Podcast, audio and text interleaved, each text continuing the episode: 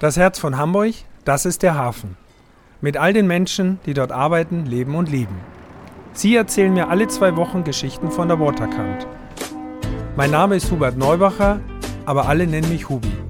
Ich bin der Chef von Barkassen Meier und das hier ist Hubis Hafenschnack.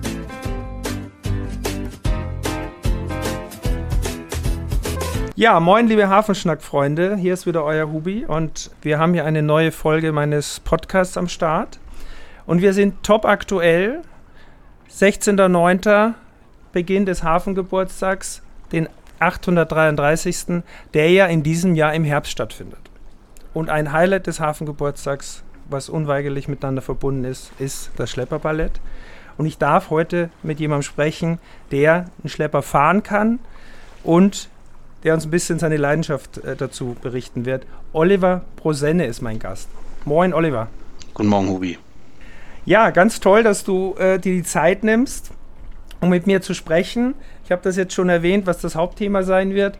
Da kommen wir ein bisschen später drauf. Vorrangig äh, möchte ich natürlich so ein bisschen wissen und auch unsere Zuhörerinnen, mit wem sprechen wir da gerade? Wer ist der Mann, der jetzt da auf der anderen Seite sitzt? Wir nehmen das ja digital auf, weil du auch nicht in Hamburg bist im Moment. Oliver, erzähl doch mal ein bisschen, wie ist dein Werdegang in Kurzform? Du bist ja kein Hamburger in dem Sinne und auch definitiv gar nicht aus einer Region, wo Seefahrt eine Rolle gespielt hat in der Kindheit. Ja, das stimmt. Ich bin Schwabe, gebürtiger Schwabe und ich hatte nach der Schule eine kaufmännische Richtung eingeschlagen und habe irgendwie war ich unzufrieden. Und dann klopfte die Bundeswehr an seinerzeit und es drohte der Einberufungsbescheid. Und ich habe dann von einem Kumpel erfahren, wenn du sagst, du gehst zur Marine, dann ruft man dich nicht. Das ist zu aufwendig und so weiter. Bei einem Kumpel von mir klappt es gut. Bei mir klappte die Musterung bis dahin ganz gut, dass man sagte, geh mal wieder nach Hause, hat sich erledigt. Ein paar Wochen später kam der Einberufungsbescheid nach Bremerhaven. Also bei mir ging es nicht klar. Das Gute daran war, dass die letzte Fahrt damals zur Lürsenwerft nach Bremen ging und ich den Weserlotsen fragte, wie ich denn das werden könnte, was er da macht. Und er gab mir die Telefonnummer von der Berufsbildungsstelle für Seefahrt, BBS, und habe ich mal angerufen und so bin ich zur Seefahrt gekommen. Ach super. Also doch auch ein bisschen, naja, nicht ganz Zufall, aber letztendlich ja schon. Es spielt ja oft eine Rolle in, in diversen... Erzwungener Zufall, ja. nennen wir es mal. genau. Ähm, so, und dann bist du tatsächlich äh, äh, zur Marine gegangen, hast deinen Grundwehrdienst dort absolviert, richtig? Und genau. hast die Liebe zur Seefahrt entdeckt. Ja. Und bist Danach bin ich dann, ja. Hm? Ja, genau, dann, sprich gerne. Genau, danach habe ich dann äh, irgendwann Patent gemacht in Bremen, bin danach auf Containerschiffen weltweit zur See gefahren und äh, dann hatten wir einen kleinen Piratenangriff am Horn von Afrika, den wir mit zwei blauen Augen, will ich sagen, überstanden haben. Und äh, infolgedessen bin ich dann in Saudi-Arabien mal an Land gegangen, habe mir ein Hamburger Abendblatt runtergeladen. Digital damals gab es noch nicht so viel Internet auf den Schiffen, wie es heute der Fall ist. Und da war eine Stellenanzeige von Buxier drin und darauf habe ich mich beworben. Ah, okay. Das heißt, Patent war dann äh, Kapitän zur See? Oder drei nee, Jahre warst du auf See? Oder? Genau, hm? genau. Hm? Okay. Gut, das heißt, wie ich kenne das aus unserem Bereich, dass äh, viele langjährige ältere Kapitäne sich dazu entschließen, wenn sie in Ruhestand gehen oder kurz davor auch nochmal im Hamburger Hafen tätig zu sein, im Tourismus. Das tut uns natürlich ganz gut. Wir bilden natürlich auch aus. Gut, das heißt, dieser Vorfall äh, am Horn von Afrika hat dazu geführt, dass du gesagt hast, ich gehe an Land und ich suche mir was Neues. Und dann bist du zu den Hafenlosen gekommen oder war vorher Schlepper? Genau, also ich, der Vorfall mit den Piraten, ich habe da mein letztes Stündlein schlagen hören. Wir haben es aber überstanden und äh, infolgedessen habe ich gedacht, das, was ich hier mache, ist eigentlich den, ist es so nicht mehr wert oder es geht so für mich nicht mehr. Und ich wollte dann eben national zur See fahren, beziehungsweise in Europa. Und dann bot sich eben die Möglichkeit, bei Buxier anzufangen. Und das habe ich damals wahrgenommen. Dann grüße ich jetzt mal ganz lieb Herrn Riesenhöft. Wir waren ja schon mal bei Buxier, deshalb äh, natürlich, äh, äh, mit dem haben wir auch schon mal besprochen, was äh, Schlepper an sich so bedeutet, auch für den Hamburger Hafen. Und Was bedeutet Schlepper für dich? Also du kommst dann von der großen Seefahrt, bist nach Hamburg gekommen und dann hat das ja anscheinend sehr gut geklappt, weil Schlepper ist ja auch was sehr Typisches für den Hamburger Hafen und, und etwas, was viele vielleicht, wo viele auch ein Image haben und sagen, wie, wie geht es einem damit, wenn man Schlepper fährt? Und ja, wie war die Zeit für dich? Also um so einen Schlepper in einem Wort zusammenzufassen, das ist äh, ein supergeiles Männerspielzeug. Also sie haben ist total viel Kraft drin, beweglich. Wenn man das vom Antrieb her, wenn man den Antrieb zu fahren beherrscht, dann ist das super. Also das, ja, dass es Arbeit ist, ist das eine, dass es äh, tierisch Spaß macht, ist das andere. Ging das denn relativ äh, einfach oder wie war, war da die Fortbildung? Also man, kann man, mit welcher Grundausbildung kommt man denn dahin? Also, also ich kam ja vom, vom Großcontainerschiff dahin und so ein Schlepper ist was ganz anderes. Es ist zwar auch Schiff, aber allein die, die Wendigkeit, die Manövrierbarkeit und so weiter ist ganz anders. Die Antriebe sind anders. Ähm, man fährt mit dem Schiff ja in der, mit dem Seeschiff ja in der Regel dort, wo keine Nahbereiche entstehen. Sie fahren auf, auf, dem, großen, auf dem großen Meer, weit, äh, auf großen Seeflächen. Und ein Schlepper fährt ja eigentlich da, wo man eigentlich nicht hinfährt, in den Nahbereich eines Seeschiffes, dicht unter der Pier, wie auch immer, im, im Schraubenstrom eines anderen Schiffes, von dem man sich ja eigentlich sonst immer fernhält. Ja, und das, äh, also anfangs habe ich da, muss ich sagen, ganz schön mit den Ohren geschlagert, als ich dahin kam. War doch was ganz anderes als das, was ich vorher kannte. Genau, ich wollte gerade sagen, also da hat mir wahrscheinlich einen gewissen Respekt vor, weil man ja auch eine enorme Verantwortung hat. Also wenn ich jetzt überlege, wenn die Großcontainer jetzt in Hamburger Hafen einfahren, die haben manchmal zwei oder drei Schlepper vorn, hinten dran und so weiter. Geht ja auch um die Sicherheit im Verkehr, um diese großen Schiffe sicher und vernünftig an die Pier zu kriegen. Genau, also wenn man so ein, ein Großcontainerschiff mal nimmt, dann spannt ein Schlepper vorne an, der fährt in, in, unter den Bug, dort in den Nahbereich. Normalerweise ein zu vermeidender Bereich, also ich würde nicht mit meinem Segelboot in den Nahbereich eines Schiffes fahren, dort, ähm, wenn ich dann ein Segelboot hätte. Ähm, genauso achtern. Ich war einem Schraubenstrom eines anderen Schiffes hält man sich nicht auf. Oder der dritte Schlepper, der an der Seite festmacht. Das sind auch Sog- und Druckbereiche, wo man eigentlich nicht reinfährt.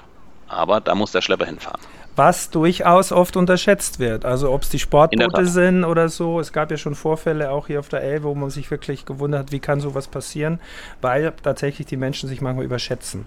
Also wir in der, in der beruflichen Schifffahrt äh, wissen natürlich genau, was wir dürfen und haben unsere Regeln. Ich möchte jetzt gar nichts gegen Sportboote sagen, aber manchmal wundert man sich schon, was sich hier jemand zutraut, der auf einem sehr kleinen Schiff unterwegs ist, wenn da so ein 400-Meter-Schiff entgegenkommt. Wir kommen gleich noch dazu, dass du heute ja nicht mehr Schlepper fährst, sondern Hafenlotse bist, äh, was die derzeitige Situation angeht. Aber Hafengeburtstag.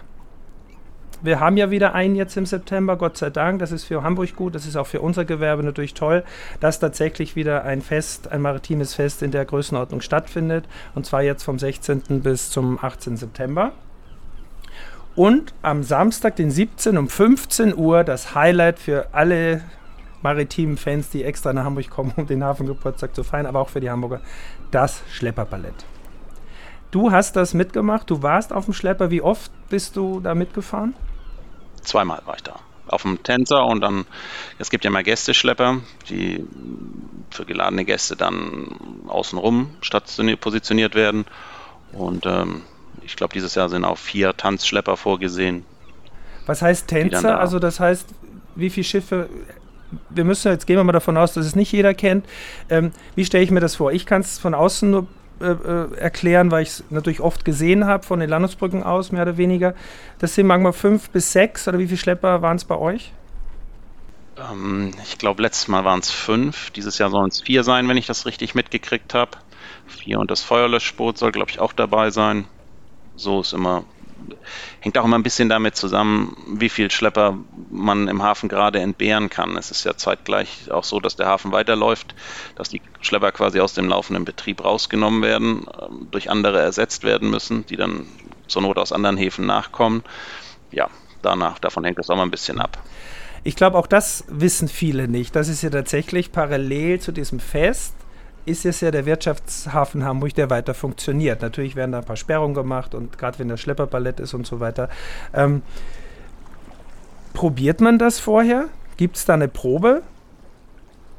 Oder ähm, wenn Sie Chor die Choreografie, also. Achso, die Choreografie, nein. Ähm, also Choreograf äh, war, solange ich das äh, mich erinnere, war das Dietrich Petersen, ein ehemaliger Hafenlotse. Der hat das übergeben an jetzt Götz Bolde und den Eltermann der Hafenlotsenbrüderschaft. Der hat das übernommen und hat sich da, finde ich, wir hatten da neulich drüber gesprochen, für dieses Jahr auch eine schöne Choreografie, schöne Musik ausgesucht schöne Choreografie ausgedacht und schöne Musik ausgesucht, so rum. Nein, man übt das nicht. Wenn die Schlepper treffen sich vorher an der Schlepperbrücke, dann geht der Choreograf hin, hält man, bespricht man das. Es gibt in der Regel ein Handout, sag ich mal, ein bisschen zu vergleichen wie beim Rallye-Fahren, wo dann drauf steht rechts, links, rechts, links. So, da steht dann drauf, welche Figuren nacheinander zu fahren sind bewährt hat sich das äh, zum Beispiel dem Maschinisten zu geben, der mit auf der Brücke sitzt und der der Reihe nach vorliest, was als nächstes drankommt und der Kapitän fährt das ab, was ah, ihm gesagt wird. Okay. Ja, schon spannend. Weil man braucht ja zum Schlepperfahren zwei Hände und wenn man dann noch nebenbei umblättert und noch Kaffee trinken muss und so weiter, dann ist das alles zu viel. Okay, ja, verständlich. Und da auch wieder natürlich ganz wichtig, dass man auf die Sicherheit achtet. Und da dürfen teilweise auch Gäste mit drauf. Habe ich jetzt verstanden. Oder genau, also auf den Gästeschleppern auf jeden Fall. Mhm. Da waren immer geladene Gäste der Schlepprädereien drauf, die dann darauf bewirtet wurden und am Ende, wenn dann diese sozusagen finale Runde war nach dem eigentlichen Ballett, die, wurden die Gästeschlepper mit eingespleist und sind auch an den Landungsbrücken vorbei und haben auch diese, das Wasser dort in Bewegung gebracht. Ganz genau. So fängt das ja auch an. Ne? Also äh, die kommen ja angefahren, ich sag mal, platt fahren so ein bisschen im Kreis. Und dann ergibt es sich, wenn ich mich recht erinnere, was jetzt auch drei Jahre her ist, durch Corona haben wir lange kein Palett mehr gesehen auf der Elbe, ähm, ergibt sich, dass ein, ein Schlepper sich in die Mitte begibt und das ist so die Hauptfigur oder äh, erklärst du mal für die, die vielleicht nicht dabei sein können? Ah, das hängt natürlich von der Choreografie aus. Ach, die wissen wir jetzt natürlich die, noch nicht. Die, die, Choreografie, die sich Herr Bolte ausgedacht hat. Aber eigentlich ist es so, dass die Gästeschlepper quasi in einem großen Kreis über die gesamte Elbe äh, da positioniert werden und die vier Tänzer und der Feuer, das Feuerlöschboot fahren dann auf die Tanzfläche, die sogenannte Tanzfläche. Ähm, dieses Jahr haben wir Glück, dass das Schlepperballett zum Stauwasser stattfindet, sodass also wenig wenig Einfluss von durch die Tide äh, zu erwarten ist. Das Strömung, der stimmt, Zeitpunkt, genau. Also für der Zeitpunkt passt super dieses Jahr. Genau. Zur Erklärung, also klar, bei auflaufend Wasser, erster Flut ist es wahrscheinlich wesentlich schwieriger, würde man wahrscheinlich auch nicht machen. Äh, Ebbe und Flut im Hamburger Hafen eine ganz wichtige Sache, die wir in allen Bereichen bedenken müssen. Okay, das heißt, wir haben Stauwasser, das heißt wenig Strömung und dann wird es wahrscheinlich ein bisschen einfacher für die Herren. Ja, man vertreibt halt weniger, was dann bedeutet, dass man weniger innerhalb zwischen den Figuren immer weniger die Position wieder korrigieren muss und quasi wieder vor die Landungsbrücken fahren muss. Also sagen wir, bei Flut treibt man dann hoch elbaufwärts und muss das dann immer wieder korrigieren. Das ist natürlich bei Stauwasser ja. super entspannt. So, und wie nimmt man das jetzt wahr, wenn man da oben sitzt und hat da diese Kraft in den Händen hat diese überschaubare Wasserfläche, das weiß man ja vor den Landungsbrücken, das ist ja doch nicht so riesig. Und dann sind da vier, fünf Schiffe in voller Bewegung. Wie geht es einem damit, wenn man da so mit dabei sein darf? Also man ist ja, finde ich, schon angespannt. Ne? Man hat ja auch dann Gäste auf dem, den Tanzschleppern mit. Ich weiß gar nicht, ob das dieses Jahr wieder sein wird oder nicht. Das hängt von den Reedereien ab, ob die das machen oder nicht. Ähm, aber es gab in den vergangenen Jahren also auch Leute, die dann oben auf dem Peildeck, also quasi oben auf dem Brückenhaus des Schleppers drauf standen und ja, es sind ja immer langsame Walzer oder so zu den Musikrichtungen, zu denen da getanzt wird. Also das heißt, die Schlepper schunkeln die ganze Zeit. Da sind schon erhebliche Bewegungen, die da auf dem Peildeck entstehen und man muss sich da schon gut festhalten. Naja, und dann fährt man die Figuren ab und probiert das so synchron wie möglich hinzukriegen und eigentlich zu demonstrieren, dass so ein Arbeitsgerät, Schlepper, der 400 Meter Schiffe bewegen kann, also auch sich sehr filigran bewegen kann. Da zeigt sich so ein bisschen, wie sehr man sein Fahrzeug beherrscht wahrscheinlich, ne? Und wie, wie Lust man drauf hat, so ein Spielzeug. Genau, also ich habe das, genau, so ein Männerspielzeug. Ich habe das damals übernommen von Kapitän Klaus, von der Buchse 18 seinerzeit, der hat mir äh, gesagt, wenn du zum Hafengeburtstag zum Tanzen fährst, muss der Schlepper leicht sein, sprich wenig Bunker drin, wenig Treibstoff. Und ein gutes Ballett erkennst du daran, dass dir nachher die Schulter wehtut.